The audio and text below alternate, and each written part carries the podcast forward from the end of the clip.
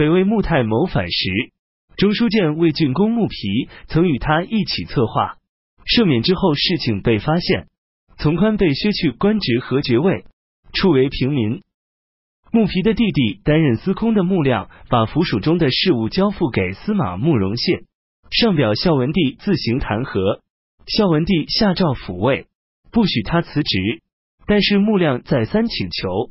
癸亥初八，孝文帝只好同意穆亮辞去官职。丁卯十二日，北魏把军队分为六部分，以便决定哪些参加南征，哪些留守。秋季七月。北魏册立昭仪冯氏为皇后，冯皇后想做太子元恪的母亲，亲自来抚养他。元恪的生母高氏从代都来洛阳时，突然死于贡献。戊辰十三日，北魏任命穆亮为征北大将军，开府仪同三司，冀州刺史。八月丙辰初一，北魏即将南伐，宣布内外戒严。壬戌初七，北魏封立皇子元瑜为京兆王，元义为清河王，元怀为广平王。明帝追尊景皇生母王氏为恭太后。甲戌十九日，北魏孝文帝在华林园讲习武士。庚辰二十五日，北魏从洛阳发兵进行南征。孝文帝使吏部尚书任城王元成留守洛阳。让御史中丞李彪兼任度支尚书，并且让他与仆射李冲一道参与掌管留守事宜。孝文帝又授予彭城王元协中军大将军的官衔，元协辞而不受，对孝文帝说：“亲疏坤远近一并用之，这是古代留下来的治国之道。我是何人呢？频繁的劳烦圣上施受恩宠，实在于心不安。”过去，陈思王曹植上表魏文帝，自请攻打吴蜀，魏文帝不答应。于臣不请而自得，与陈思王相比较，为何命运的顺利和不顺利相差的如此远呢？孝文帝听了之后大笑不已，拉着袁协的手说道：“曹丕、曹植兄弟二人以才气而互相嫉妒，我与你则以道德而互相亲密。”齐明帝派遣君主、直阁将军胡松帮助北襄城太守成公期戍守者阳，君主鲍举协助西汝南、北益阳二郡太守黄尧起防守武阴。北魏任命氐族首领杨灵真为南凉州刺史，杨灵真率泉州支部来投降南齐，并且把他的母亲以及儿子送到南郑作为人质。又派遣他的弟弟杨婆罗阿卜真带领步兵，骑兵一万余众袭击北魏武兴王杨吉使，杀掉了杨吉使的两个弟弟杨吉同和杨吉仲。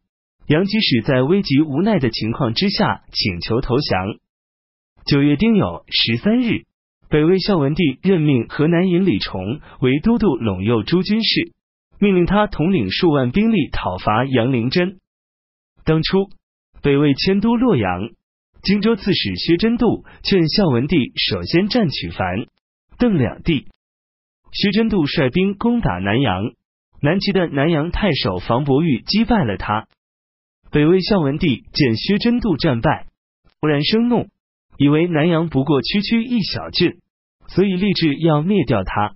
于是就率兵向襄阳进发，彭城王元协等三十六路军马前后相继。